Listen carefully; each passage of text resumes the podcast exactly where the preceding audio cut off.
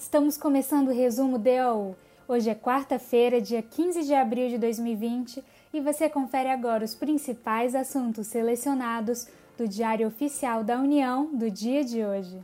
E o primeiro destaque de hoje tem a ver com uma lei que foi publicada que estabelece requisitos e condições para a União realizar transação sobre cobrança de créditos da Fazenda Pública. Foi publicada hoje a Lei nº 13.988, de 14 de abril de 2020, que estabelece os requisitos e as condições para que a União, as suas autarquias e fundações e os devedores ou as partes adversas realizem transação resolutiva de litígio relativa à cobrança de créditos da Fazenda Pública de natureza tributária ou não tributária. E dessa forma, a União, sempre que julgar oportuno e conveniente, poderá celebrar transações sempre que motivadamente entender que a medida atende ao interesse público. E a regulamentação e aplicação dessa lei número 13988 observará os princípios da isonomia, da capacidade contributiva, da transparência, da moralidade, da razoável duração dos processos e da eficiência, e também resguardadas as informações protegidas por sigilo e o princípio da publicidade. Sendo que a observância do princípio da transparência será efetivada, entre outras ações, pela divulgação em meio eletrônico de todos os termos de transação celebrados, com informações que viabilizem o atendimento do princípio da isonomia, resguardadas aquelas legalmente protegidas por sigilo. E todas essas informações você consegue encontrar na Lei nº 13.988, que foi publicada hoje em edição extra do Diário Oficial da União, número 71A. E um outro destaque tem a ver com uma decisão do STF que julgou o benefício de licença maternidade no referendo da medida cautelar em ação direta de inconstitucionalidade número 6.327.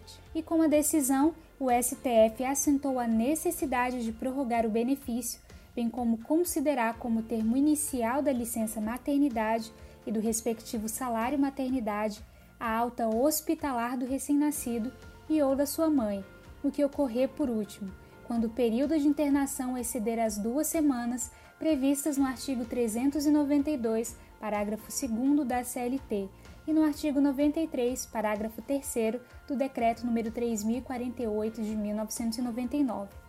Se você ficou curioso sobre essa decisão referente à licença maternidade e a esse benefício, eu sugiro ler a decisão no referendo da medida cautelar em ação direta de inconstitucionalidade, número 6327.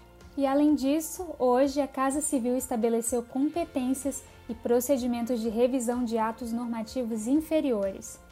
A portaria número 181 da Casa Civil estabeleceu os procedimentos a serem adotados para revisão e consolidação dos atos normativos inferiores a decreto, editados no âmbito da Casa Civil da Presidência da República, nos termos do decreto número 10139 de 28 de novembro de 2019.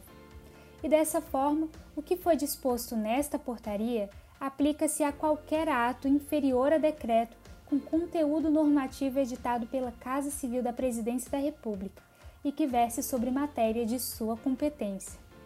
Essas informações você consegue acessar na íntegra na portaria número 181 da Casa Civil da Presidência da República. E você sabia que agora as reuniões e votações de sociedade de empresários poderão ocorrer à distância? Hoje saiu uma instrução normativa da Secretaria de Governo Digital que regulamentou a participação e a votação à distância em reuniões e assembleias de sociedades anônimas fechadas, limitadas e cooperativas.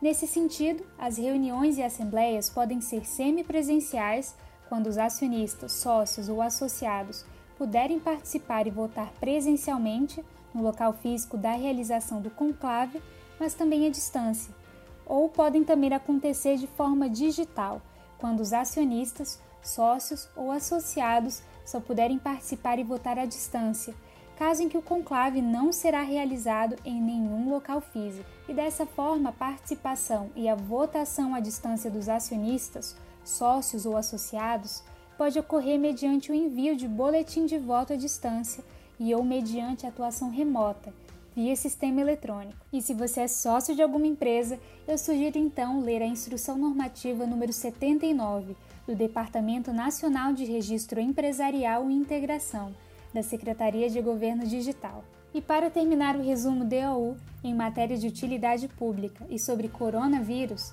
o transporte de cargas poderá ser feito em compartimentos de passageiros durante a pandemia do Covid-19. Foram aprovadas as diretrizes para permitir, em caráter excepcional, o transporte de carga nos compartimentos de passageiros durante a pandemia de Covid-19, sem o cumprimento integral dos requisitos de aeronavegabilidade previstos nos compartimentos de cargas previstos no Regulamento Brasileiro de Aviação Civil, número 25.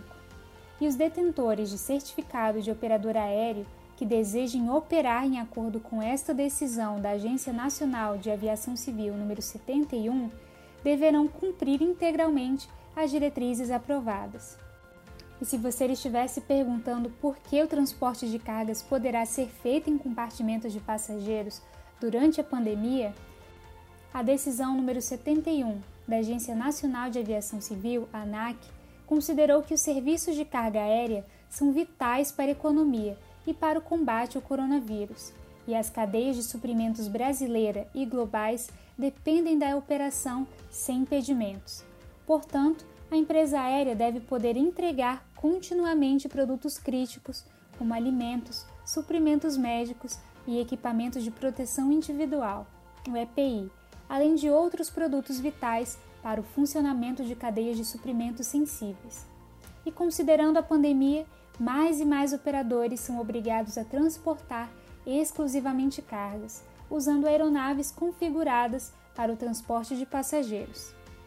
E todas essas informações, se você quiser dar uma lida, estão na decisão número 71 da Agência Nacional de Aviação Civil. E sobre essa questão da emergência do coronavírus, você já consegue adquirir o primeiro livro da editora Fórum sobre o direito provisório e a emergência do coronavírus, que está em pré-venda no site da editora. E lembrando também que no dia 17 de abril, os professores Jacobi Fernandes estarão em live pela editora Fórum, tratando de temas como direito da administração, de reduzir contrato em 25%, de suspender o contrato simultaneamente, ou até mesmo do direito da administração de dar o calote. E também, se você tem dúvidas sobre como pagar no contrato de terceirização FGTS diferido, e a diferença da dispensa de licitação para a dispensa por emergência, todos esses assuntos relacionados ao direito administrativo, você consegue tirar as suas dúvidas na live dos professores Jacobi Fernandes. E se você quiser se inscrever, todas as informações estão dispostas no site da Editora Fórum. Não perca essa chance de participar deste evento. E muito obrigada por me acompanhar neste resumo DOU, um serviço oferecido pelo Instituto Protege em parceria com a editora Fórum. Meu nome é Yasmin Góes e eu fico por aqui. Tenham todos uma excelente quarta-feira e eu espero vocês amanhã para novos destaques. Até depois!